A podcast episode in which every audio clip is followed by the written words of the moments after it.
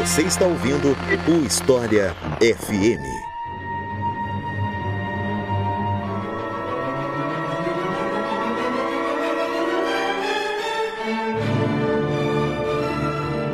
A Alemanha nazista. Hoje, no dia que esse episódio está indo ao ar, completam-se 90 anos da chegada de Hitler ao poder. E o início dessa conquista nazista, não só do governo alemão, mas também de outros territórios europeus no que acabou se desenrolando na Segunda Guerra Mundial. E nesse ano de 2023, completam-se 100 anos do golpe na cervejaria de Munique. E para conhecer melhor os meandros dessa ideologia nefasta que devastou boa parte da Europa, eu trouxe aqui mais uma vez Vinícius Bivar, a quem eu passo a palavra para se apresentar para vocês. Então, Vinícius, seja muito bem-vindo novamente e fique à vontade para se apresentar pessoal. Olá, Iclis, olá, ouvintes. Muito obrigado por me ter aqui mais uma vez, dessa vez discutindo o tema do nazismo. Meu nome é Vinícius Bivar, eu sou doutorando em História Contemporânea pela Universidade Livre de Berlim, onde eu estudo as direitas políticas com foco particular no nazismo e no período especificamente entre 1933 e 1945. Então é isso, vamos conhecer um pouco mais sobre a história da Alemanha nazista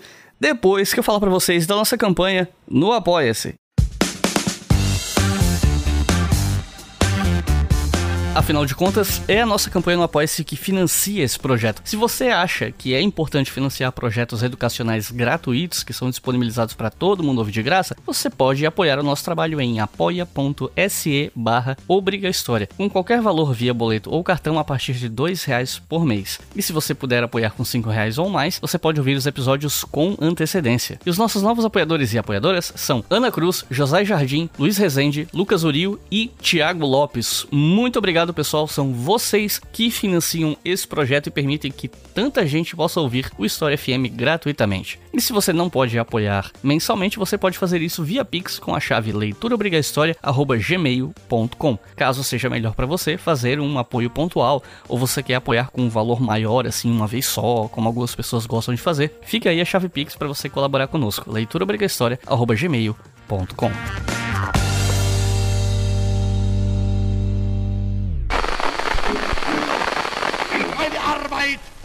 für richtig hältst. Ob du glaubst, dass ich fleißig gewesen bin, dass ich gearbeitet habe, dass ich mich in diesen Jahren für dich eingesetzt habe. A derrota de Hitler na Segunda Guerra começou com a invasão da União Soviética. E essa semana a Rússia lembrou os 80 anos da vitória sobre os nazistas.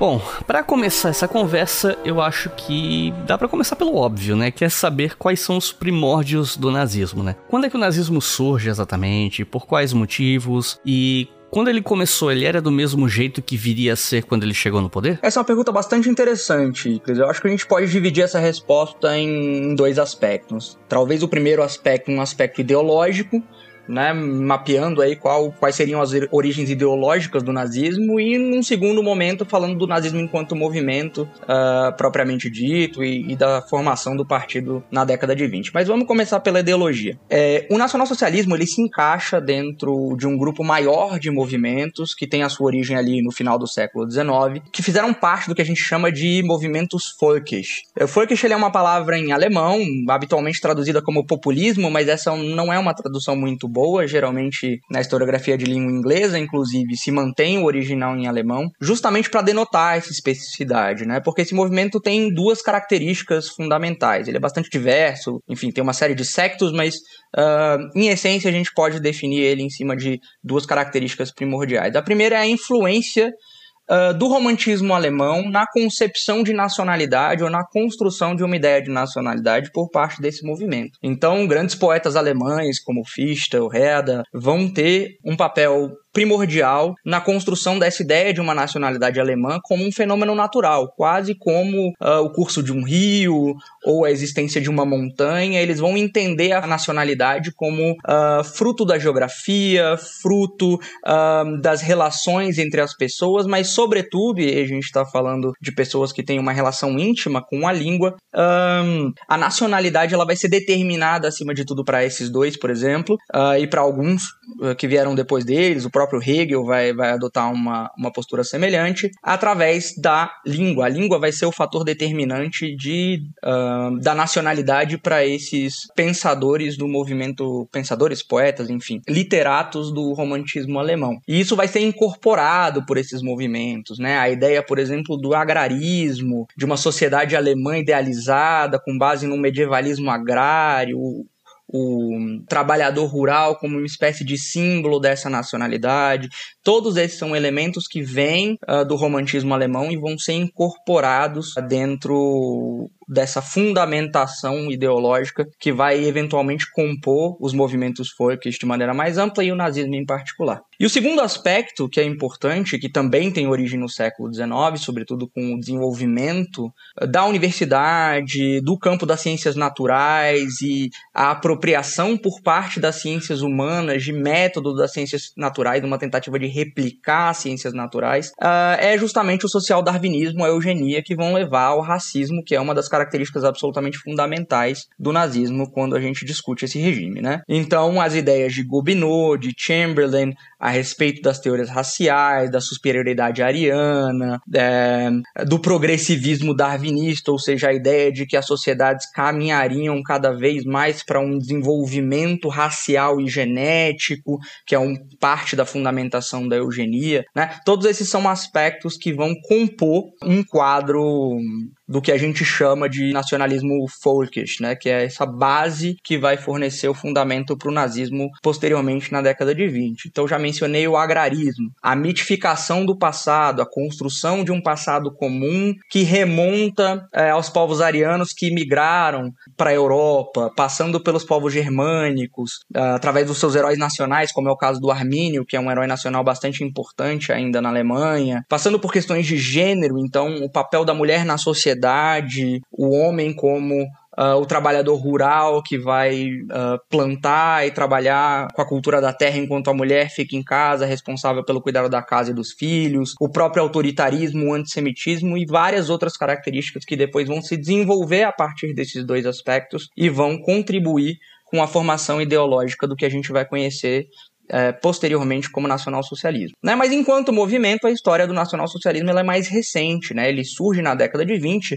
a partir da reforma de um partido que já existia, o DAP, ou Deutsche Arbeiterpartei, o Partido dos Trabalhadores Alemães. Esse é um partido que já existia, ele é fundado em 1919 e tem entre os seus idealizadores, por exemplo, o Anton Drexler, que é uma figura absolutamente importante dentro desse partido, por ser uma espécie de mentor ideológico do partido. Inclusive, quando Hitler chega a Drexler, comissionado pelo exército, né? Hitler não vai ser dispensado do exército imediatamente depois da Primeira Guerra Mundial, ele vai continuar trabalhando para o serviço de inteligência do exército, é, monitorando partidos políticos, inclusive, então ele vai trabalhar durante um tempo como infiltrado dentro desse Partido dos Trabalhadores Alemães, mas um, Hitler acaba impressionando o próprio Drexler com a sua capacidade de oratória, que o presenteia com um manifesto político escrito por ele mesmo, Drexler, chamado Meu Despertar Político, onde ele advoga vários dos princípios que posteriormente vão ser princípios basilares do, do nacionalsocialismo, aí já liderado e encabeçado pelo próprio Hitler. A questão do antissemitismo, a questão do anticapitalismo,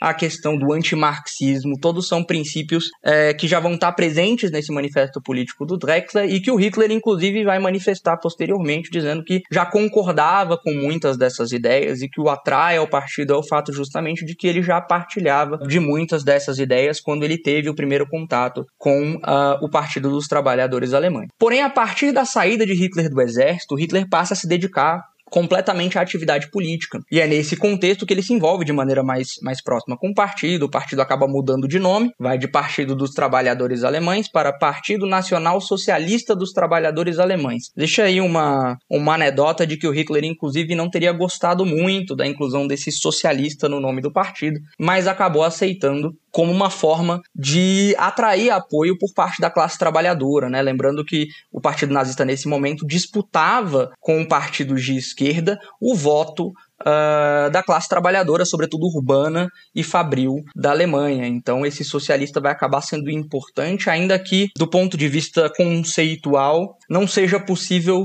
dissociar nacional de socialista. Né? Ou, esses não são conceitos separáveis, como inclusive a gente tratou no outro episódio, que a gente gravou sobre economia alemã. Eles são conceitos que só podem ser entendidos em conjunto. E a partir dessa entrada do Hitler no partido, são desenvolvidos a, são desenvolvidas as bases né, do que viria a se tornar o Partido Nacional Socialista através do programa de 25 pontos. Né? Esse é talvez o principal documento desse momento fundacional do partido, uh, onde a gente tem um vislumbre do que seriam as principais ideias. Então, entre esses 25 pontos, a gente tem, por exemplo, a unificação de todos os alemães étnicos. Né? A gente tem que lembrar que a Alemanha acabou se unificando em uma configuração territorial mais ou menos semelhante ao que a gente tem hoje, né? exceção ali de partes da Polônia, mas que havia uh, população populações falantes de alemão na Áustria, na Tchecoslováquia, e parte do programa do partido incluía justamente a incorporação de todas essas populações e possivelmente dos seus territórios a o que seria a Alemanha. A abolição do Tratado de Versalhes também é outro ponto absolutamente fundamental, é um dos aspectos que vai contribuir justamente para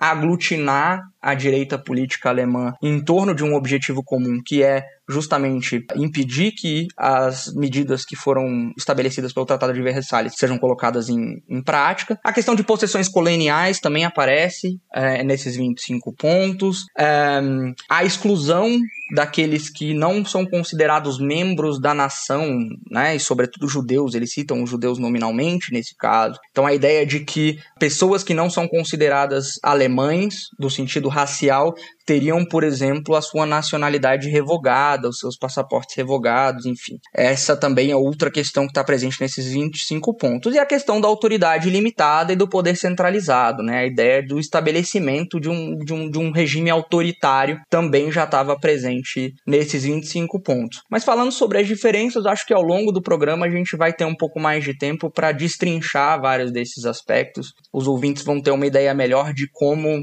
esses 25 pontos foram sendo adaptados adaptados, alguns foram, alguns foram sendo abandonados é, na medida em que Hitler primeiro chega ao poder em 33 e até o fim do seu governo ali em 1945.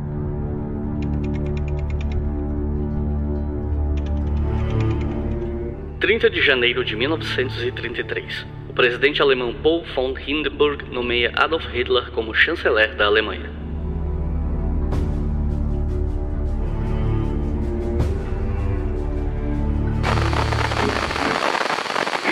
Eu ia fazer uma pergunta mais específica sobre a vida do Hitler até os anos 1920, mas eu resolvi deixar isso de lado porque um dia eu quero fazer um episódio mais biográfico sobre Hitler, né? Então vou guardar um pouco disso para o futuro. E aí minha próxima pergunta é sobre o Putsch de Munique. O que é que foi isso? Por que, que isso aconteceu e qual foi o resultado dele? Bacana. Então, Iclis, basicamente o Putsch de Munique foi um movimento armado que ocorreu em 1923 e que tinha como objetivo claramente tomar o poder na Alemanha. Né? Ele tinha como inspiração a marcha sobre Roma do Mussolini, que tinha acontecido um ano antes, e tinha ali como pano de fundo a disputa de poder, a instabilidade política que marcou a Alemanha nesse contexto uh, do entre-guerras. Né, a gente comentou no episódio anterior que esse período de 23 e 24 é um período que a Alemanha estava passando por uma instabilidade política muito grande, sobretudo questionamentos vinculados à inflação galopante pela qual a Alemanha passava naquele momento. Então, o pano de fundo que vai levar a, esse, a essa tentativa de golpe é justamente destituir o que, o, o que os nazistas chamam de criminosos de novembro, né, uma referência à Revolução de Novembro, que foi o processo pelo qual a Alemanha passou uh, de uma monarquia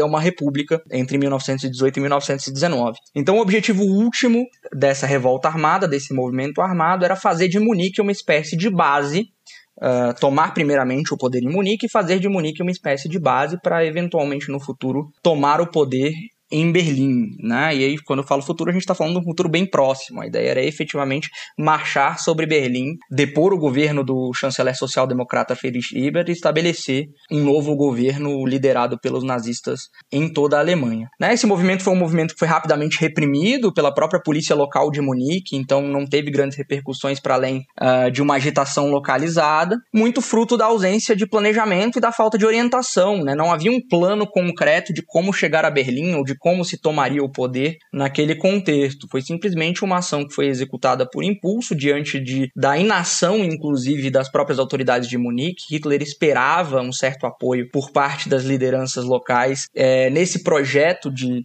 tomar o poder em Berlim. Isso não aconteceu e ele decidiu efetivamente é, tomar para si a responsabilidade de executar a, essa tentativa de golpe que acabou fracassando e o levando à prisão, na prisão de, de Landsberg, uh, pouco tempo depois. E enquanto ele teve preso por causa dessa tentativa de golpe, ele escreveu o primeiro volume do livro Mein Kampf. Né? Qual é o conteúdo desse livro? E ele foi de fato importante para o nazismo como ideologia ou o pessoal dá mais crédito do que o livro de fato merece? Em termos de conteúdo, né, ele é um manifesto político que faz uso de uma narrativa autobiográfica. Né? Ele toma várias liberdades criativas, inclusive, para criar ou construir uma imagem idealizada do próprio Hitler. Então, quando a gente analisa esse livro, por exemplo, como fonte, é preciso um cuidado adicional justamente para checar com outras fontes a veracidade de determinadas informações, porque muito do que está ali, uh, na verdade, é uma construção do próprio Hitler com o objetivo de se colocar como uma liderança ou mostrar a sua trajetória de iluminação política, né, e como se deu esse processo de iluminação política que ele descreve ali naquele manifesto. Mas do ponto de vista de conteúdo, como você pergunta, é basicamente ele apresenta um fundamento ideológico de algumas das principais uh, ideias que vão ser esposadas pelo próprio nazismo. A questão do antissemitismo é muito presente. O Hitler faz uma referência expressa ao primeiro encontro que ele teve com um judeu quando ele ainda morava em Viena.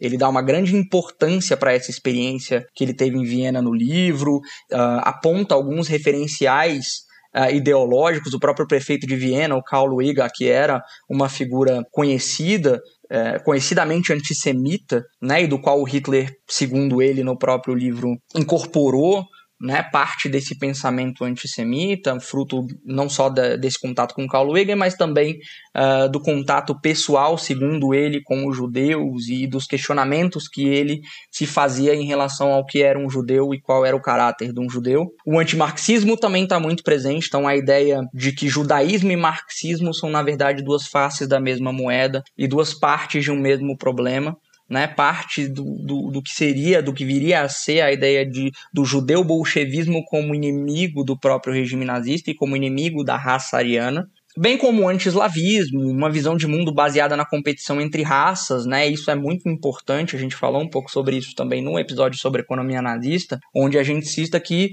uh, parte dessa visão de mundo do nacionalsocialismo se baseia justamente nessa ideia de que a história né, o curso da história seria uh, o curso de uma competição entre raças por recursos limitados, que já estaria em curso e que seria papel, portanto, da raça ariana, superior, entendida como superior, subjugar os outros povos, subjugar as outras raças com o objetivo de obter esses recursos para si. Né? Então é muito importante essa compreensão, essa visão de mundo do nazismo baseada nessa ideia de que existem recursos escassos e é necessário que, que se vá à luta para a obtenção desses recursos, mesmo que isso signifique subjugar é, outros povos, isso é absolutamente fundamental para a compreensão do nazismo enquanto, enquanto ideologia. Agora eu queria dar um pulo cronológico aqui para saber exatamente como é que Hitler chegou ao poder. E parece que existe uma percepção equivocada de uma parte do público que acha que Hitler chegou onde chegou em termos de poder quase absoluto, né? Pelo voto popular, ou algo assim, do tipo as pessoas irem lá na urna botar o nome de Hitler, como acontece no Brasil, por exemplo, quando você elege um, um presidente e tal. E essa ideia de Hitler chegou ao poder pelo voto é muito usada para criticar a democracia representativa, meio que querendo dizer que o povo não sabe votar porque até Hitler foi eleito, uma coisa assim. E se por um lado a gente pode criticar alguns aspectos da democracia representativa por uma série de coisas, essa crítica em particular usando Hitler não faz sentido quando a gente analisa a história da chegada de Hitler ao poder, né? Então, eu queria pedir para você explicar pro pessoal que tá ouvindo com mais detalhes como é que isso aconteceu. Eu acho que você colocou na sua pergunta de forma,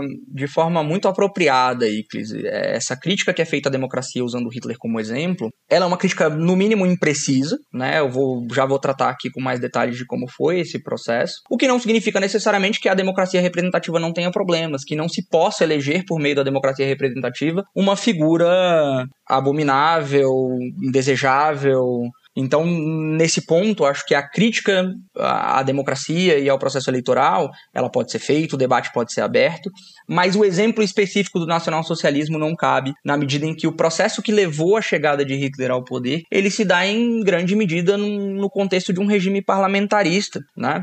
O que talvez fosse apropriado e aí cabe a ressalva é falar que a maneira pela qual Hitler chegou ao poder foi uma maneira legal. De fato, ela estava prevista na Constituição de Weimar. Todo o processo que levou Hitler ao poder é um processo que ocorreu dentro do que era a legalidade é, daquele regime mas ainda assim não é um processo democrático no sentido que você muito bem colocou, do voto direto e da vontade da maioria. Né? O Hitler estabelece, uh, ele restabelece ali em 25, depois que ele sai, quando ele sai da prisão, ele restabelece o, o partido nazista, né? mas até 1929, o partido nazista vai ser um partido bastante modesto, ele vai ter uma relevância no máximo regional, na Bavária, uh, com seus 12% dos votos. É só a partir de 1929, com a Grande Depressão e com uma estabilidade política gerada pela inabilidade do Partido Social Democrata, que era o partido majoritário até então, de formar governos, né? O Partido Social Democrata, após a crise de 29, sobretudo, ele entra em descrédito. É um processo que, inclusive, favorece os partidos marginais, tanto a esquerda quanto a direita. O Partido Comunista também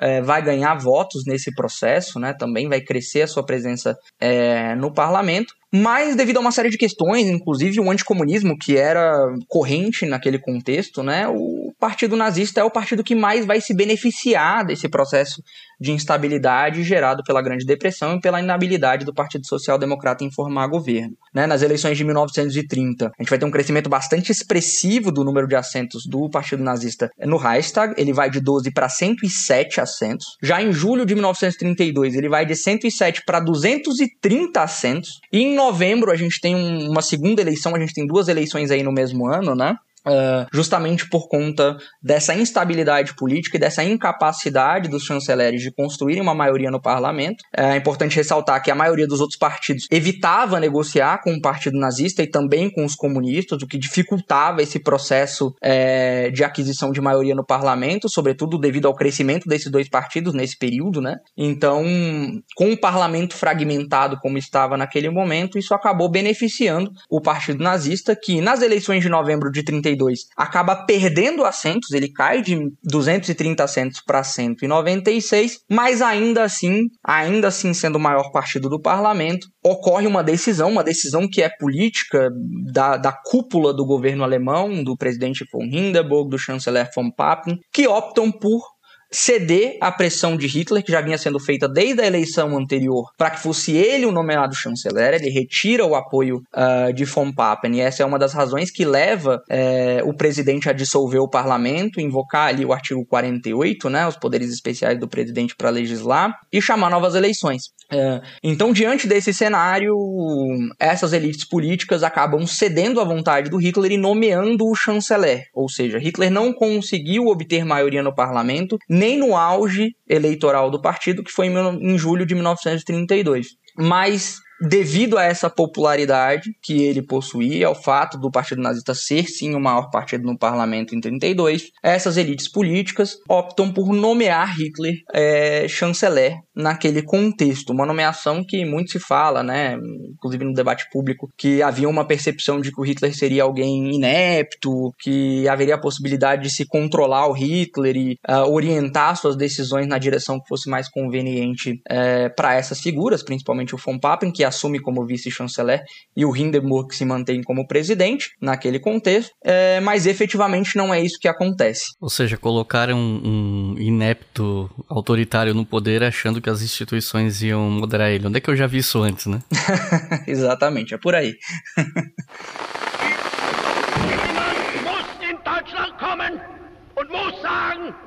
den Frieden wollen wir, aber diese ununterbrochene Entrückung lehnen wir ab. Und die Entbehrung, das waren wir nicht!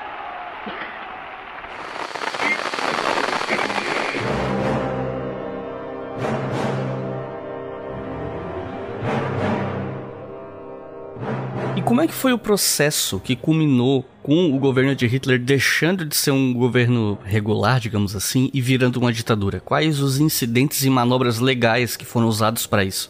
Então, Icles, no caso, o que o Hitler vai fazer essencialmente, ele vai se aproveitar de uma série de, eh, de eventos para consolidar esse poder que ele vai receber das mãos do Hindenburg e do von Papen. Num primeiro momento, ele vai nomear pessoas de confiança para cargos estratégicos, né, sobretudo no caso do Ministério do Interior, que controlava o aparato policial do Estado, então ele vai colocar alguém de confiança, no caso Göring, ali no Ministério do Interior para dar esse suporte, mas ele se beneficia de uma série de outros eventos que vai acontecer entre 1933 e 1934. Primeiramente, o incêndio no Reichstag que é um evento bastante controverso. Especula-se, inclusive, que os próprios nazistas tenham sido responsáveis por incendiar o prédio, o prédio do parlamento alemão. Mas o fato é que uh, os comunistas vão ser responsabilizados por esse evento. Né? Hitler vai se aproveitar desse contexto de insegurança, instabilidade, comoção nacional devido é, ao incêndio que tomou conta do parlamento alemão, para culpar os comunistas e, se aproveitando desse controle que já possuía sobre o aparato policial do Estado, conduz uma espécie de expurgo de, de lideranças comunistas que vão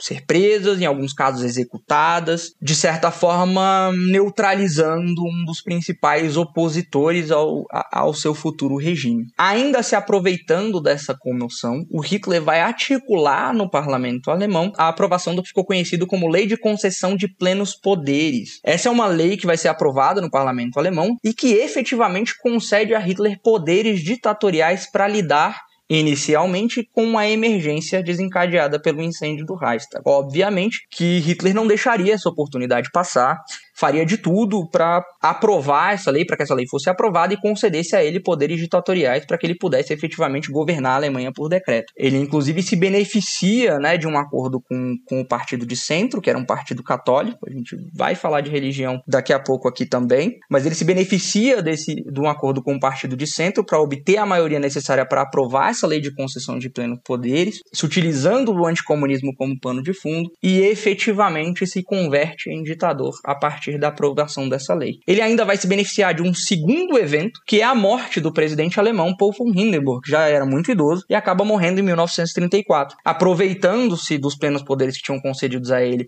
por conta do incêndio do Reichstag, Hitler então unifica esses dois cargos, o cargo de chanceler e o cargo de presidente, e se torna então o líder da nação alemã, o Führer, tal qual a gente conhece. A repressão interna e a aplicação dos princípios ideológicos da Alemanha aconteciam através de diferentes grupos, né? E aí eu queria aproveitar essa pergunta para perguntar sobre três desses grupos e principalmente quais as diferenças entre esses grupos, que eu acho que existem umas, uma certa confusão aí, que são, no caso, a SA, SS, a Gestapo, enfim, e parece que existe uma confusão entre esses grupos, especialmente num público mais leigo, né, sobre quem é quem e o que é que cada uma dessas organizações fica responsável por fazer. Então, você pode explicar pra gente quem são esses grupos e as diferenças entre eles? De fato, o Euclides é bastante confuso, né? Esse é um tema que gera bastante confusão, até quem, é estudioso do tema. Eu demorei alguns bons anos a entender exatamente quais eram as diferenças entre essas organizações, que muitas vezes são usadas de forma intercambiável ou no debate público para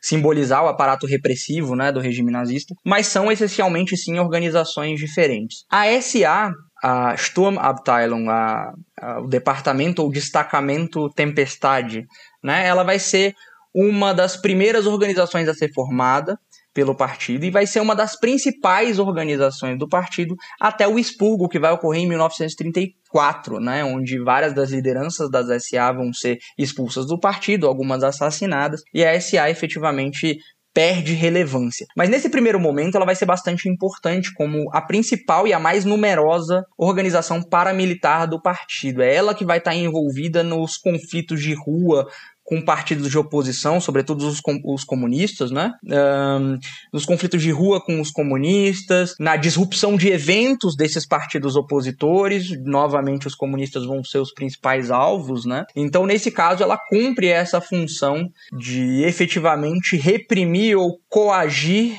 partidos de oposição através da violência. Já as SS, ela também vai ser criada nos anos 20, né? Tem muita gente que pensa que a SS é uma, é, é uma organização criada nos anos 30 e, e, obviamente, associa ela com o Himmler, mas ela é uma organização que, na verdade, já existia. Mas nos anos 20, ela era menos numerosa e ela consistia numa espécie de grupo de elite dedicado a proteger pessoas-chave, lideranças do partido e os recintos onde os eventos do, do partido aconteciam. Então, eles, essas eram pessoas de absoluta confiança do próprio Hitler e da liderança do partido naquele momento, e que uh, vão ficar responsáveis por, por, por, essa tarefa mais específica de proteger os eventos e uh, os locais onde eram realizados os eventos do partido nazista e as principais lideranças do partido. Né? A partir de 1929, ela vai ser reformada, o Himmler vai se tornar uma figura relevante uh, dentro das SS, ela vai ganhar relevância relevância, e com uh, a queda de prestígio das SA em 1934, ela vai assumir muitas das tarefas que eram antigamente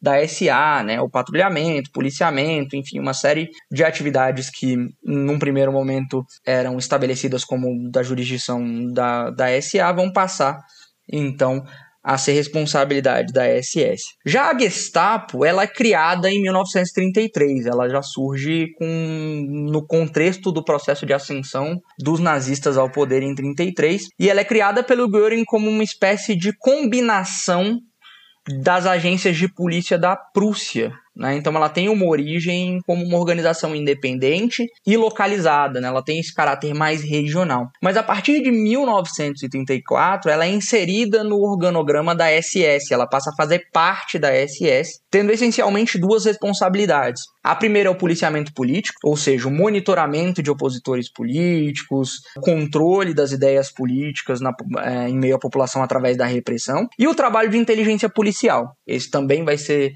é, um segundo aspecto que vai ficar sobre a responsabilidade da Gestapo a partir de 34, aí já como parte é, de uma organização maior, né? A SS basicamente vai engolir todas as outras organizações desse aparato repressivo do Estado. A Gestapo, no caso da Gestapo, não vai ser diferente.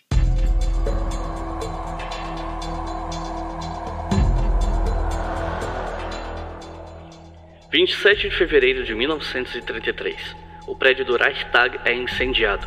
Um comunista neerlandês, Marinus van der Lubbe, foi culpado pelo incêndio, e o incidente abriu caminho para a perseguição de comunistas na Alemanha.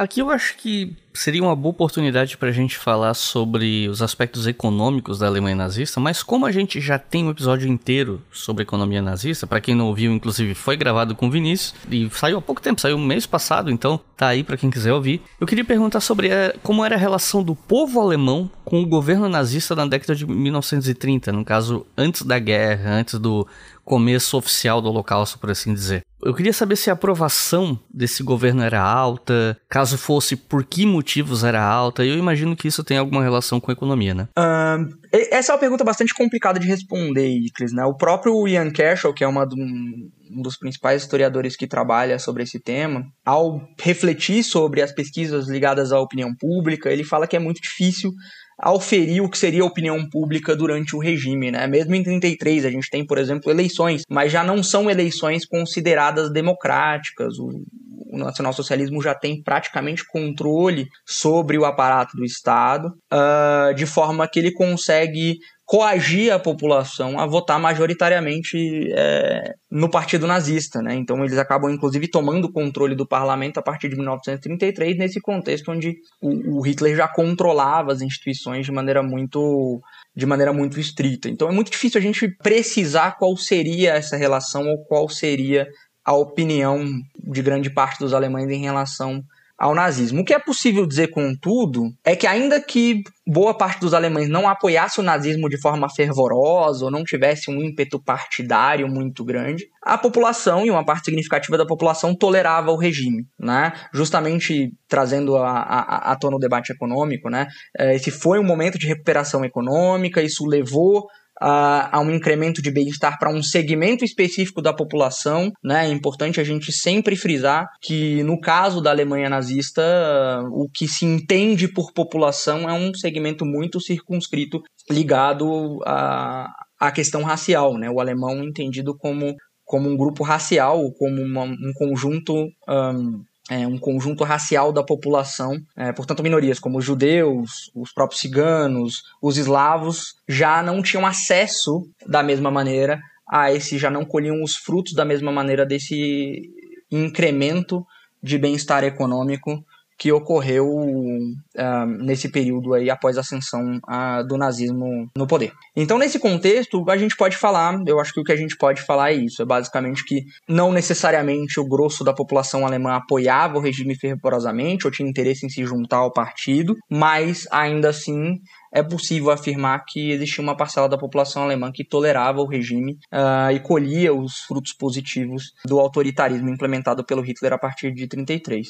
Né? E acho que cabe uma menção aqui, enquanto uma nota de rodapé, para o fato de que existiu uma resistência também ao regime, né? Sobretudo num momento posterior. Uh, a gente vai ter uma série de organizações, como a Rosa Branca, que vão lutar contra o nazismo, distribuir material de propaganda, a própria igreja vai fazer resistência, a igreja tanto católica quanto a igreja evangélica vão ser focos de resistência contra determinadas medidas do regime, né? Então não foi um regime que simplesmente contava com a conivência da totalidade da população alemã, existiu ainda que minoritária uma resistente ao regime e é importante a gente mencionar isso aqui no programa. O governo nazista tinha um projeto expansionista, claro, e houve tanto um grande programa de rearmamento do país quanto a anexação de territórios, até mesmo antes da Segunda Guerra começar oficialmente, de acordo com o marco da invasão da Polônia, que normalmente a gente toma como começo da guerra, né? Pensando 1 de setembro, antes disso, nós já tínhamos aí exemplos de expansão territorial. Você pode explicar para a gente como é que foi esse rearmamento e esse expansionismo? Claro, Iclis. Então, iniciativas no sentido de violar os preceitos do Tratado de Versalhes e rearmar a Alemanha, elas na verdade inclusive precedem o nazismo. Já em 1931, Uh, já havia denúncias contra o governo alemão por tentativa de rearmar o país em violação ao que prescrevia o Tratado de Versalhes. Mas esse é um processo que se acentua de maneira muito expressiva a partir da chegada de Hitler ao poder, né? Sobretudo porque, relembrando aquilo que a gente já falou nesse episódio, que seria o objetivo primordial do regime, né? Era essencialmente a aquisição de recursos através da expansão territorial, sobretudo para o leste da Europa. Então, esse vai ser o primeiro grande foco de expansão do regime, os territórios no leste, que eram territórios é, de populações de origem eslava, que eram considerados, né, Untermensch, ou sub-humanos, uh, assim como, como todos, todos aqueles que não eram arianos. Então esse vai ser o primeiro grande foco da expansão do nazismo, né? com o objetivo claro de adquirir território para obter os recursos desse território e, através desses recursos, prover alimentos, serviços, roupa para a própria população alemã. Então esse era o objetivo primordial. E o rearmamento, obviamente, esse objetivo é se expandir territorialmente, é adquirir território é, no leste da Europa. O rearmamento ele era absolutamente essencial para esse objetivo. Até por isso ele vai vai haver esse incremento na política de rearmamento tão expressivo a partir da ascensão do Hitler ao poder em 1933. Isso se dava de uma série de maneiras, né? Sobretudo da criação uh, de empresas de fachada que eram utilizadas pelo governo nazista para financiar esse esforço rearmamentista. Né? A gente tem um caso bastante emblemático da MEFU, que era uma empresa de fachada que encomendava em grandes quantidades armamento para algumas das principais empresas alemãs, a Krupp, a Siemens, a Rheinmetall, várias dessas empresas inclusive existem até hoje. E essa empresa o fazia através da emissão de notas promissórias, de dívida, né? Dívida essa que era financiada pelos cofres do governo alemão. Então essa era uma maneira de rearmar a Alemanha né, uma maneira que o regime encontrou de rearmar a Alemanha sem chamar a atenção das outras potências para o fato de que isso estava ocorrendo na escala em que estava ocorrendo naquele momento. Né? Organizações civis também foram utilizadas no, uh, no treinamento de tropas, por exemplo. Né?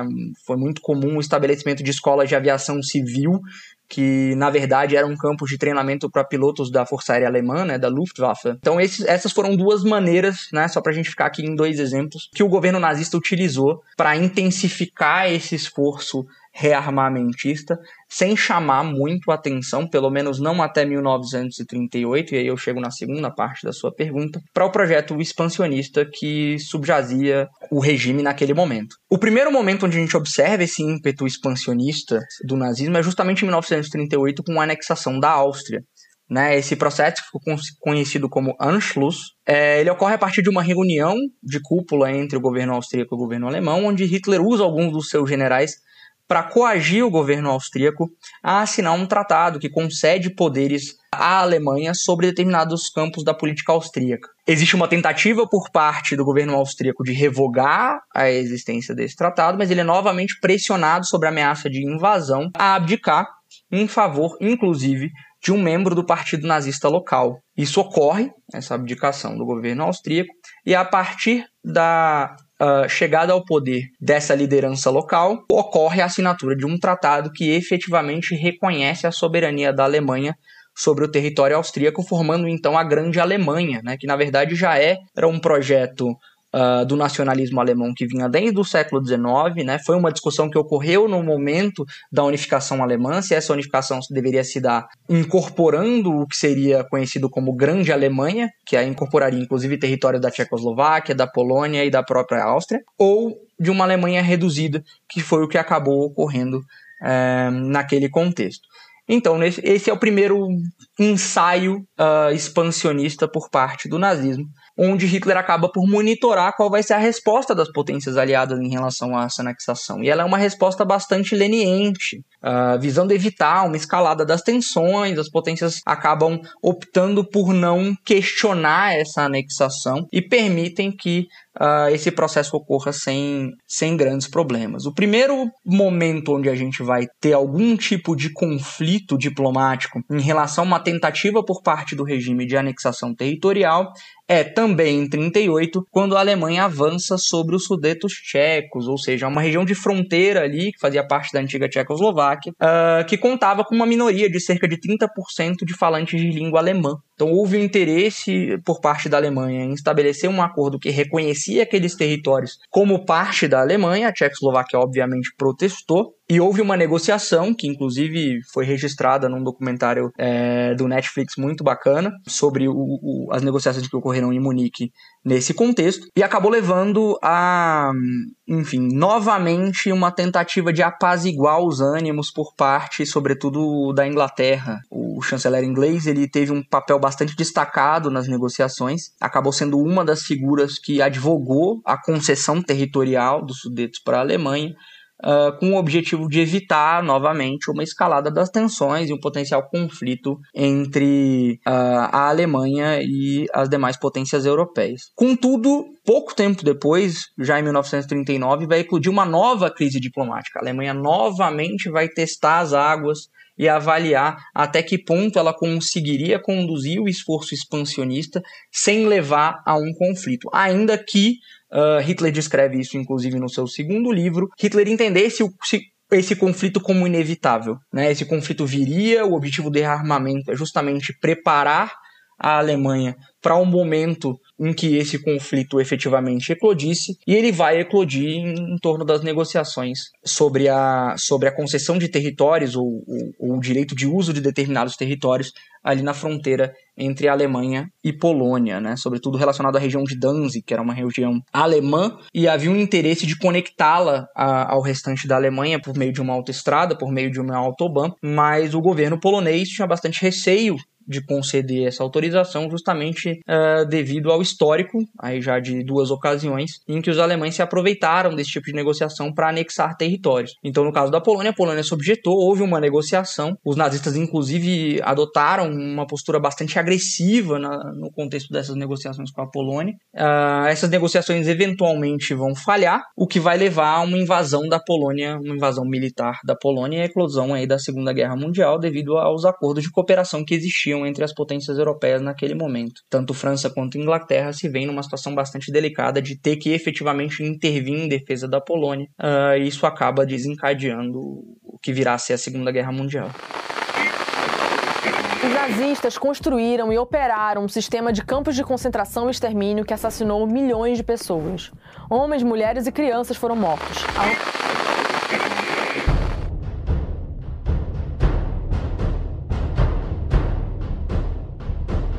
Um aspecto da Alemanha que me parece meio polêmico nesse período nazista é a relação do nazismo com a religião. Algumas pessoas acusam a Igreja Católica de conivência, outros apontam que ela teve uma postura mais crítica ao nazismo e que teria havido perseguição religiosa na Alemanha. E quando se fala de religião, ainda tem toda a questão da simpatia do nazismo em relação ao paganismo, ao ocultismo. E aí eu queria te perguntar sobre essa relação do nazismo com a religião e com essa coisa de ocultismo, enfim. Bacana, de fato, Iclis, esse é um tema bastante complexo, né? E é muito e é necessário ter muito cuidado para se evitar determinadas generalizações a respeito de como os atores se comportaram em relação ao regime. A gente mencionou, por exemplo, numa resposta anterior, que a Igreja Católica foi instrumental na consolidação do poder de Hitler por meio do partido de centro. Né? Houve uma negociação ali no parlamento uh, e o partido de centro aceita apoiar o, a, lei de, a lei que concede plenos poderes a Hitler em troca da assinatura de uma concordata entre o governo alemão e uh, a Santa Sé,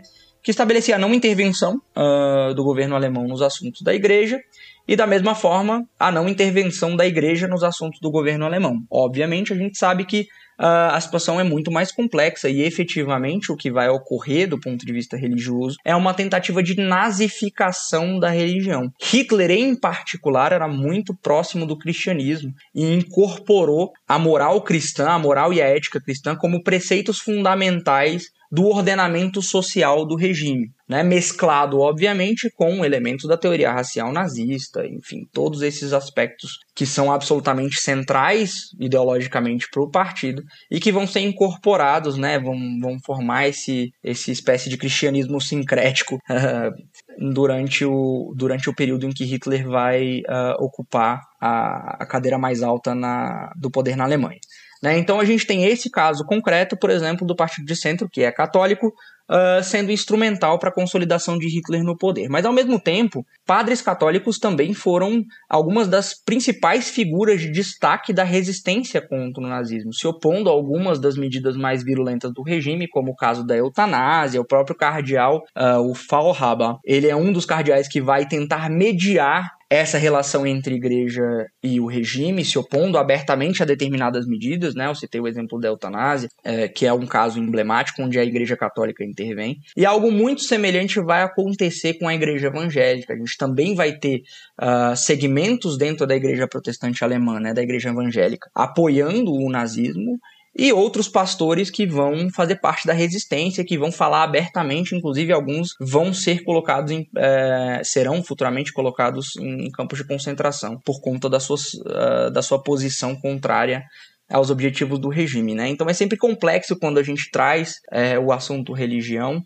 porque a Igreja Católica, assim como a Igreja Evangélica, não teve uma posição unitária, né? Ela adotou posições distintas em momentos diferentes do regime, foi talvez conivente num, num, primeiro momento, né? Na verdade, foi certamente conivente no primeiro momento, mas num segundo momento se opôs a algumas das medidas mais uh, agressivas do regime e acabou se tornando uma força dentro do, do contexto da resistência é, ao regime, isso é importante de ser ressaltado. Né? Na igreja evangélica, talvez caiba um adendo, que é a vinculação que existia, ela anterior ao nazismo, ela, ela é parte dessa construção uh, do movimento Völkisch e da ideia de uma nacionalidade alemã, que é a associação entre a igreja evangélica e a nacionalidade alemã. Né? A igreja durante uh, a igreja evangélica durante muito tempo ela foi tida como uma espécie de igreja oficial do Estado alemão, de forma que ela tinha uma proximidade maior ou carregava uma importância simbólica maior para o regime até mesmo do que a Igreja Católica, ainda que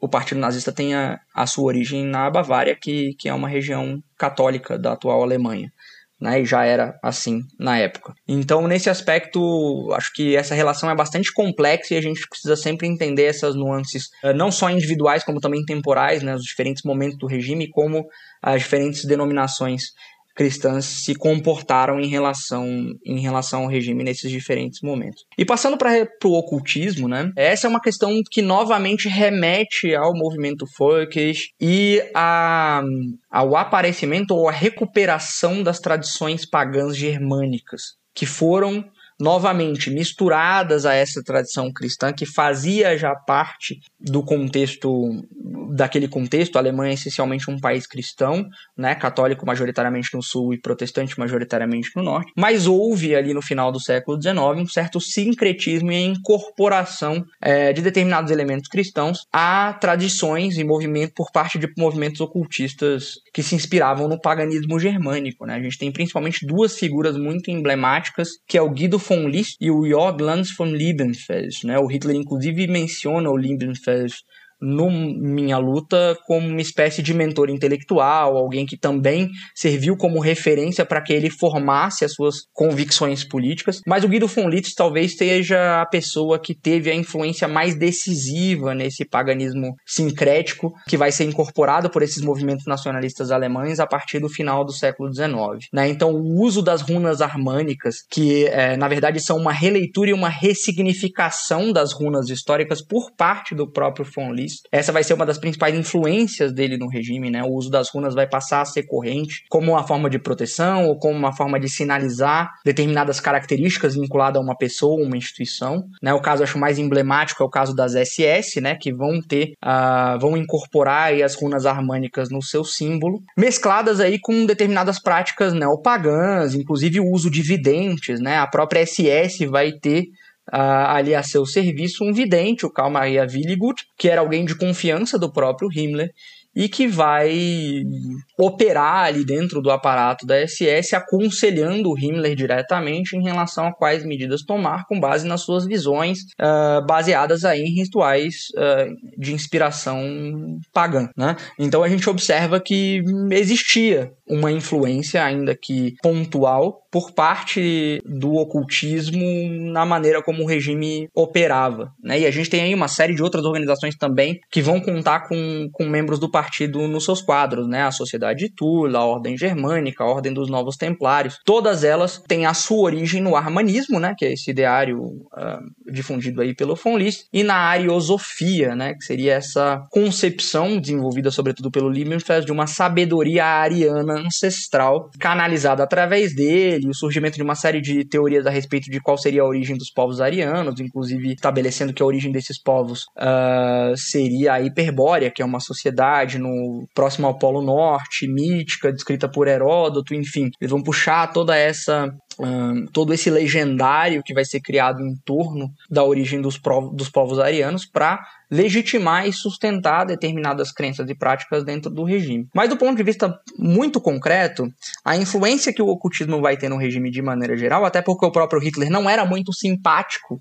é, por exemplo, ao uso de videntes, ainda que incorporasse as runas, é, a suástica, que é um, um símbolo derivado dessa tradição ocultista, também é uma ideia que o Hitler vai incorporar ao partido e que tem sua origem nessa, nessa, nessa vinculação com o ocultismo, mas ela vai ser uma contribuição estética em larga medida. Né? Os símbolos, a associação entre essas runas com determinadas características, essa vai ser a principal contribuição.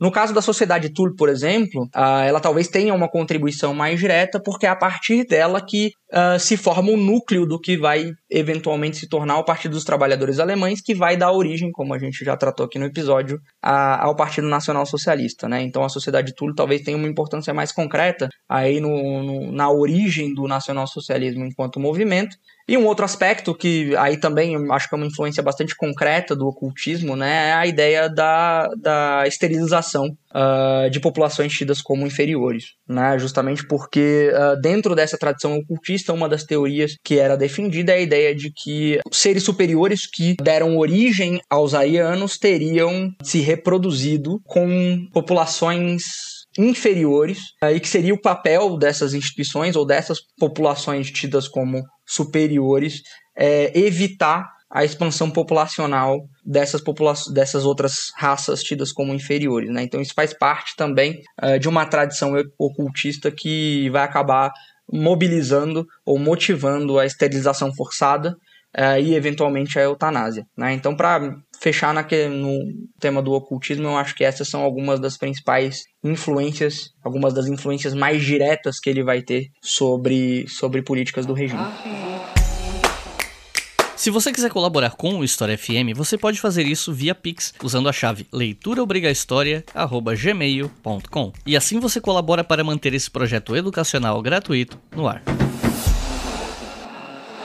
Não dá para falar sobre nazismo sem falar sobre políticas raciais e toda essa questão de raças superiores versus raças inferiores, ou indivíduos superiores versus inferiores e tal, como você já cantou um pouco a bola agora. E talvez um dia eu faça um episódio específico sobre a ideologia nazista, né? Como eu fiz um episódio sobre fascismo, mas não sei quando e se vou fazer, então vou tocar nesse assunto agora, né, para não deixar isso de fora porque não tem como, né? Então eu queria saber quais foram as políticas raciais colocadas em prática no regime nazista e que outros grupos foram perseguidos independente de raça, né? Eu pergunto porque é um fato bem conhecido que a maioria dos primeiros perseguidos pelo nazismo, na verdade, foram membros da esquerda alemã, né? especialmente comunistas.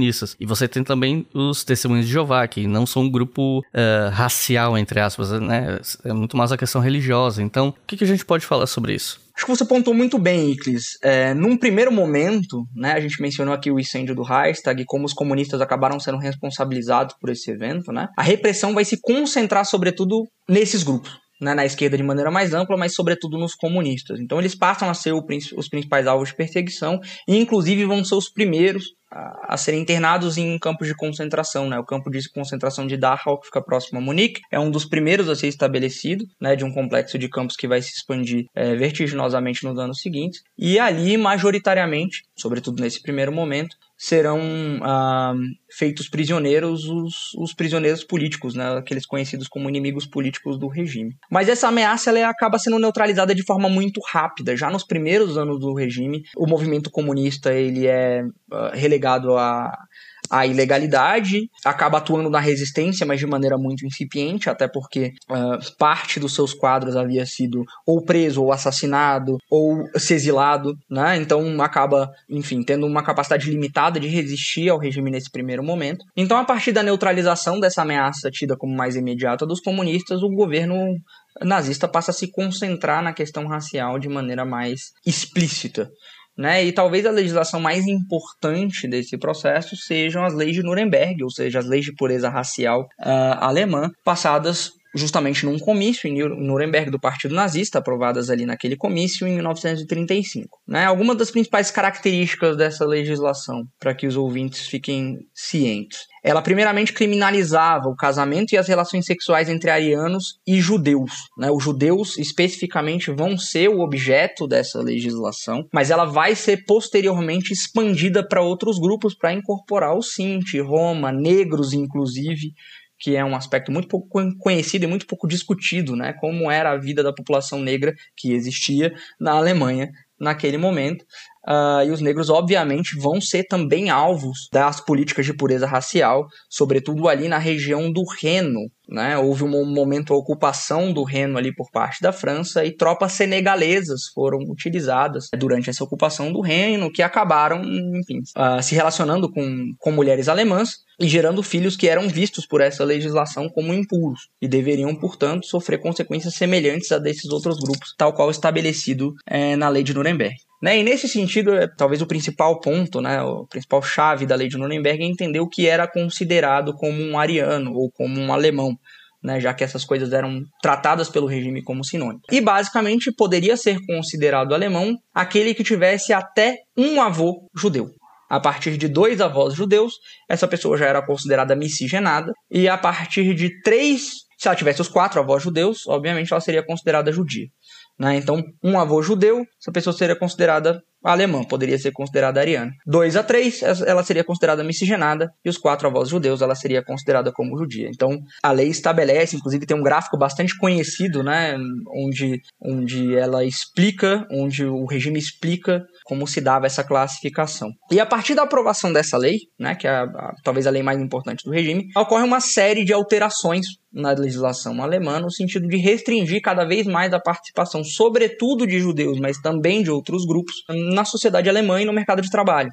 Uh, logo após a, a, passagem das leis de Nuremberg, a aprovação das leis de Nuremberg, a gente tem a reforma da lei de nacionalidade, que na prática remove daqueles considerados judeus à nacionalidade alemã. Em 1936, os judeus vão ser, então, removidos do mercado de trabalho, grande parte das profissões liberais, profissões uh, vinculadas a, ao próprio governo alemão, os judeus vão ser impedidos de assumir vagas nessas profissões. E a partir de 1937, aí a gente tem efetivamente uma segregação de convívio. Aí a gente passa a ter judeus sendo obrigados a segregar-se em bairros específicos, a não se relacionar ou não frequentar os mesmos lugares que arianos. É, é o caso, por exemplo, de médicos, é o caso, por exemplo, de escolas. A gente passa então a ter uma segregação de fato e de Yuri também, né? Uma segregação legal dos judeus em relação aos arianos.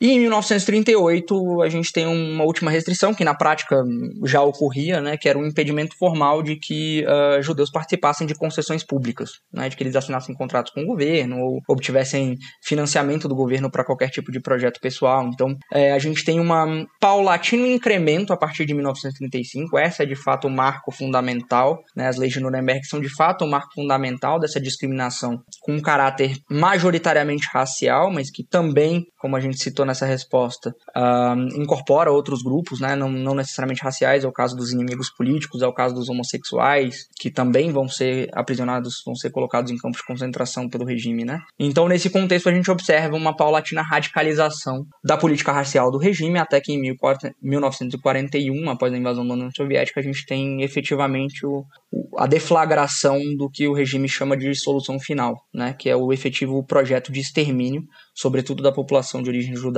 da Europa. Um tema sobre a Alemanha nazista que a historiografia inclusive já se debruçou algumas vezes foi a decisão de Hitler de que a Alemanha tinha que lutar até o fim da guerra, até o último homem, que não podia se render e tal. E isso fez com que a guerra terminasse em Berlim, com a morte desnecessária de milhares de pessoas, e abriu precedente para situações como, por exemplo, um tema super sensível que um dia eu quero ver se trato aqui de alguma maneira, talvez num episódio sobre Batalha de Berlim, não sei, que é sobre os milhares de estupros que as mulheres alemãs sofreram, né, por parte do Exército Vermelho, que é um tema super sensível lá na Rússia, inclusive. E, inclusive, é proibido por lei você falar disso na Rússia, porque entra numa lei de difamação do Exército Vermelho, enfim. Qual é a leitura que a historiografia faz dessa decisão de Hitler de lutar até o fim, uh, de não rendição, enfim? O que, que a gente pode falar disso? Vamos lá. Então eu gosto muito da narrativa que o Ian Kershaw faz sobre esse tema, sobretudo nas últimas páginas da sua biografia sobre o Hitler, ele trata do testamento que Hitler escreve antes de cometer suicídio no bunker,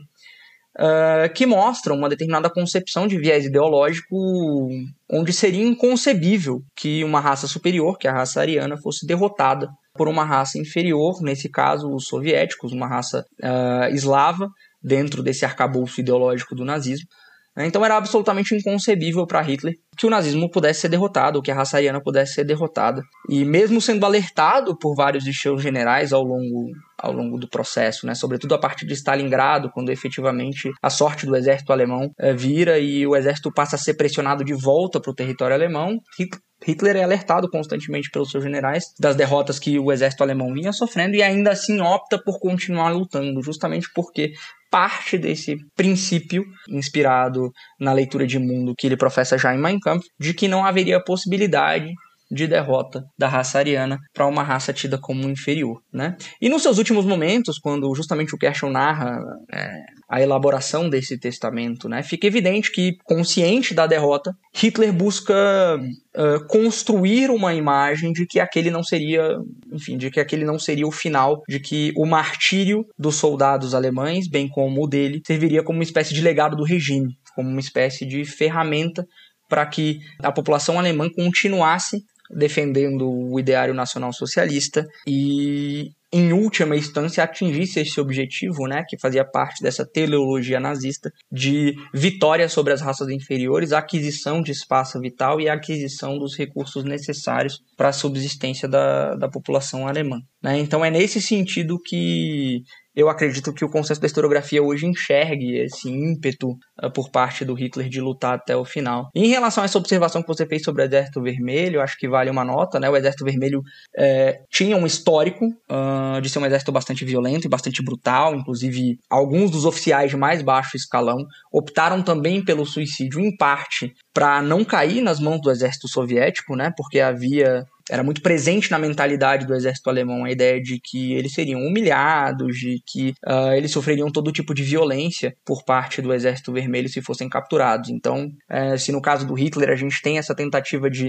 uh, envolver num verniz ideológico a decisão de lutar até o final, de cometer suicídio, uh, por parte do baixo oficialato. Em alguns casos, a gente tem relatos de oficiais que optaram por com cometer suicídio simplesmente para que não fossem capturados pelo Exército Vermelho, né? E é muito interessante nesse caso específico que a gente observa em inscrições que existem até hoje no parlamento, no prédio do parlamento alemão, inscrições deixadas uh, por militares soviéticos quando da tomada do prédio do parlamento alemão, um sentimento revanchista bastante, bastante presente, bastante arraigado as mensagens que foram deixadas ali, muitas delas são relembrando colegas que foram mortos em outras batalhas durante a Segunda Guerra Mundial, honrando determinadas vitórias militares. Então, muitas daquelas daqueles indivíduos que fizeram parte do processo de ocupação de Berlim eram, na verdade, indivíduos de elite, altamente treinados, pessoas que passaram por provações uh, como a própria Batalha de Stalingrado e deixaram ali registrado nas paredes do, do prédio do, do Reichstag a, a sua revolta em relação relação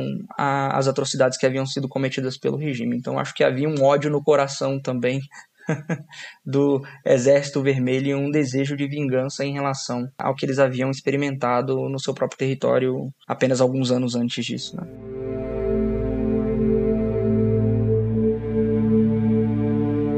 Primeiro de setembro de 1939, a Alemanha nazista invade a Polônia. A escalada dos eventos após essa invasão leva à Segunda Guerra Mundial.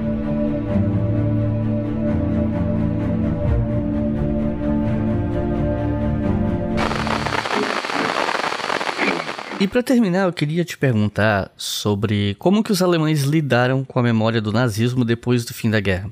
Isso levando em conta que o país foi dividido em dois, cada lado lidou de uma maneira diferente, né? E aí eu queria saber como é que os alemães do lado ocidental e do lado oriental lidaram com a memória do nazismo, dos crimes de guerra, da conivência de milhares de habitantes para com o nazismo e a memória do Holocausto. Esse é um aspecto muito curioso, Icles, e de fato é muito pertinente é, chamar atenção para a divisão das Alemanhas, já que a memória do, do nazismo e a memória do Holocausto, sobretudo, ela vai ser tratada de maneira diferente.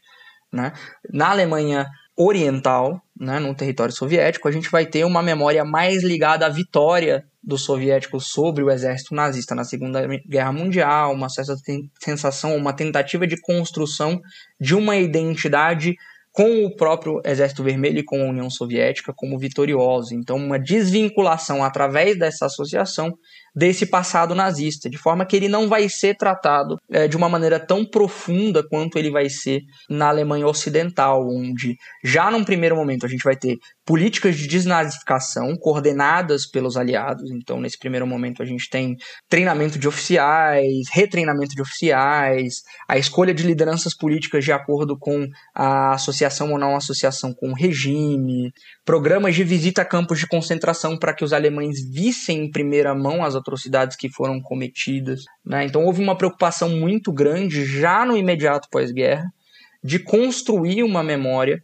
em relação àquele período e conscientizar os alemães das atrocidades que haviam sido cometidas. Ainda que não fosse possível, por exemplo, um expurgo absoluto uh, de toda e qualquer pessoa que tivesse qualquer relação com o regime. E várias das lideranças políticas que vão assumir o governo na Alemanha no contexto do pós-guerra são, são indivíduos que tiveram alguma relação com o regime, mesmo que tivessem apenas feito parte da juventude hitlerista, que não fossem necessariamente membros do partido, uh, essas pessoas acabam ocupando cargos de liderança no contexto do pós-guerra, de forma que é, não era viável, né? Pelo simples fato de que não era viável um expurgo absoluto de toda e qualquer pessoa que houvesse tido relação com o regime, uh, sobretudo a partir de 1937. Então, nesse sentido, houve uma preocupação já desde um, um período muito muito inicial com a desnazificação da Alemanha. A partir do momento que a Alemanha retoma o controle sobre o seu próprio governo, a gente tem uma, uma retirada das potências aliadas, pelo menos do ponto de vista da intervenção direta na, na atividade política. Né? Os Estados Unidos, sobretudo, se, se coloca numa posição um pouco mais distante e permite que a Alemanha, de certa forma, reassuma o controle do próprio país. A gente tem uma uh, preocupação muito grande também com a preservação e a manutenção dessa memória. Mas de uma maneira bastante peculiar, né? O que a gente vê em muitos casos é a destruição de monumentos ou de qualquer Uh, vestígio que possa ser associado àquele passado traumático. E no caso da Alemanha, ainda que alguns monumentos tenham sido destruídos, né? Sobretudo ali o, o, o, campo onde eram realizados os comícios do Partido Nazista em Nuremberg, a suástica que é muito conhecida, né? O vídeo da explosão da suástica ali na, na tribuna onde Hitler ah, habitualmente discursava, então esse, esse é um monumento que acabou sucateado, uh, ainda que hoje tenha sido revertido em um centro de documentação muito interessante, é, sobre o nazismo. Então houve uma preocupação com, por um lado, destruir alguns monumentos, mas por outro, manter parte desses monumentos e ressignificar esses monumentos e uh, conscientizar a população da história desse monumento. Então, o próprio Estádio Olímpico de Berlim tem uma série de Uh, construções, esculturas que foram construídas à época do regime nazista e que continuam de pé, agora com uma exposição, uma placa geralmente uh, discutindo qual é o, o histórico daquela, daquela, daquela escultura, qual o legado daquela escultura, qual a importância daquele ideal racial para o regime, enfim. Uh, houve uma opção por manter de pé parte do legado do regime como forma de contribuir para essa política de memória. Então a gente tem vários, várias esculturas, vários edifícios que datam desse, desse período e que foram mantidos, obviamente, a partir de um trabalho de conscientização, um trabalho de educação da população alemã uh, em relação a qual é a história desses indivíduos e o quão traumático e o quão importante esses, esses edifícios são para a compreensão do, do regime nazista. Para além disso, né, essa política de memória material, a gente tem uma política de memória escolar muito importante. Então, as crianças alemãs elas são expostas a esse passado, inclusive com muita recorrência. Esse é um tema recorrente é, sobretudo no ensino médio, um, né, no que seria o equivalente na Alemanha ao nosso ensino médio aqui no Brasil, de forma que uh, esse passado se mantenha vivo, ou a conexão com esse passado se mantenha viva, e existe uma conscientização por parte das novas gerações a respeito das atrocidades que foram cometidas por esse regime. Né? Isso faz parte do, do, do currículo escolar, e é uma parte bastante significativa do currículo escolar das escolas alemãs, justamente lidar com esse passado, com as diferentes facetas desse passado, uh, e não permitir que simplesmente pela distância temporal uh, o comprometimento das novas gerações em, em, não repetir o que foram as atrocidades cometidas pelo nazismo esmoreça. Então, nesse sentido, também existe essa, essa conjugação entre uma política de memória material uma política de memória escolar, uma política de memória acadêmica. Então, a gente tem também arquivos, instituições governamentais, privadas que financiam pesquisa na área de história com o objetivo de elucidar qual foi o papel daquela instituição uh, durante o regime, qual foi a atuação dela, qual era a ligação dela com o regime. Uh, isso também é bastante importante. Existem várias fontes de financiamento uh, do próprio governo alemão para que esse passado não seja esquecido. Né? Inclusive, no sentido de estabelecer a memória institucional de determinadas instituições. O, o projeto mais recente, talvez, uh, seja o projeto do Ministério das Relações Exteriores alemão, que deu origem a um volume editado por algumas das principais dos principais nomes da historiografia do nazismo uh, a respeito especificamente da atuação do Ministério das Relações Exteriores durante o regime nazista. Né? Então, acho que nesse sentido, a Alemanha, ainda que alguns aspectos dessa política de memória sejam discutíveis, é, existe uma reação recente uh, em relação à, à desse passado e uma tentativa, sobretudo ali depois uh, da queda do Muro de Berlim, de desvinculação das novas gerações desse passado, né? a ideia de que essas seriam as gerações que não teriam mais relação com o passado nacional socialista ou com a divisão das Alemanhas, que elas poderiam reconstruir um certo senso de pertencimento. A Copa de 2006 foi muito importante, que foi vencida pela é, que foi que ocorreu na Alemanha, justamente porque houve uma retomada dos símbolos nacionais, o uso da bandeira, enfim, uma série de eventos que acabou contribuindo, que acabou levando a essa a reflexão a respeito de qual é o papel das novas gerações em relação a esse passado traumático. Mas ainda assim, acho que considerando essas observações, a Alemanha deve ser vista como uma espécie de exemplo de política de memória, não só bem feita, financiada de forma adequada e bem sucedida em relação a esse regime. Acho que a gente pode aprender muito com a Alemanha a respeito de como lidar, inclusive, com o nosso próprio passado traumático.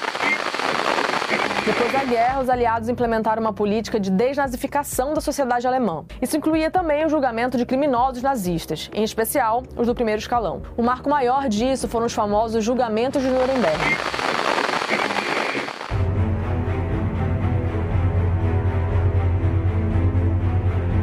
Recomendações de leitura para quem ouviu até o final, se interessou, quer estudar mais sobre o assunto, e esse é um assunto que tem muita coisa publicada no Brasil, né? Enfim, se você tivesse que recomendar até três livros para quem está começando, o que, que você recomenda? De fato, Iclis, esse é um assunto que tem uma bibliografia extensíssima e eu vou tentar aqui, justamente devido à disponibilidade de, de trabalhos, é, vou tentar não me repetir em relação ao episódio passado. Né? Para quem tiver interesse, Volta lá no episódio sobre economia nazista, em que eu recomendei algumas obras específicas sobre esse tema, mas aqui eu vou recomendar essencialmente três. Primeiro, a biografia do Ian Cashel, que eu citei em uma das minhas respostas. Eu acho que é uma das mais completas e mais extensas, inclusive, biografias publicadas a respeito do Hitler, escrito por um dos, que, dos historiadores que talvez seja o principal nome dos estudos sobre o nazismo no mundo, né, ainda hoje. O segundo livro, infelizmente eu não localizei uma tradução em português. Eu acreditava que existia uma tradução em português desse livro, mas eu não localizei. Uh, ele se chama Ordinary Man e ele foi escrito pelo historiador americano Christopher Browning. Esse livro é bastante interessante porque ele trata especificamente de um batalhão da força-tarefa do exército alemão deslocado para a Polônia no início do Holocausto. E ele aborda uma questão que a gente também tocou em alguma medida aqui no episódio, que é o papel dos homens comuns ou das pessoas comuns nas atrocidades que foram cometidas é, pelo regime nazista entre 1930, sobretudo aí no caso em, entre 1941 e 1943, né, no período em que ainda eram utilizados utilizadas tropas para levar a cabo a execução uh, de prisioneiros políticos e minorias étnicas, sobretudo judeus. E o terceiro também ainda um pouco nessa mesma nessa mesma direção é um livro que esse sim foi traduzido em português, na verdade são dois livros, ele tem um volume 1 e um volume 2, é, que é o livro Alemanha Nazista e os Judeus, é, pelo historiador israelense, no caso, né, Saul Friedlander. É, o Friedlander ele é um dos principais, principais nomes da historiografia do Holocausto, e ele escreveu esse livro em dois volumes justamente tratando sobre a questão da política racial nesses dois momentos. Um primeiro momento entre 33 e o início da Segunda Guerra Mundial, e um segundo momento aí já a partir da implementação das políticas de extermínio por parte do regime. Esses são três livros que eu considero fundamentais para a gente compreender uh, o nazismo do ponto de vista individual, né, e a compreensão do Hitler a respeito do próprio regime, uh, bem como o Holocausto, que foi um tema que Uh, nesse episódio esteve mais presente, eu acho, do que no, no, outro que a gente gravou sobre economia nazista. Lembrando, pessoal, que essa lista de livros que o Vinícius acabou de citar está disponível no post desse episódio no nosso site historiafm.com. É só ir lá procurar o episódio sobre a Alemanha nazista, vocês vão achar a ficha técnica completa do episódio, incluindo aqui os livros que o Vinícius acabou de citar. Vinícius, alguma consideração final? É isso aí, Iclis. Só te agradecer mais uma vez pela oportunidade de estar conversando com vocês. Espero voltar aqui no História FM no futuro para a gente conversar mais sobre sobre a história da Alemanha. Então é isso, gente. Muito obrigado por terem ouvido até o final. Não se esqueçam da nossa campanha no Apoia-se, apoia.se História. Nessa campanha que você ajuda a manter o História FM no ar a partir de dois reais por mês. E com cinco reais por mês vocês podem ouvir os episódios com antecedência. Então é isso. Muito obrigado e até a próxima.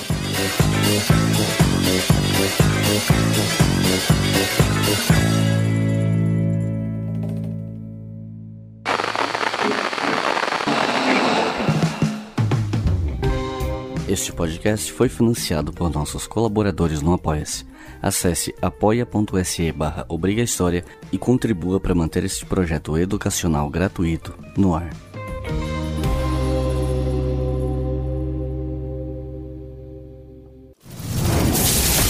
Esse podcast foi editado por Samuel Gambini, samuelgambiniaudio.com.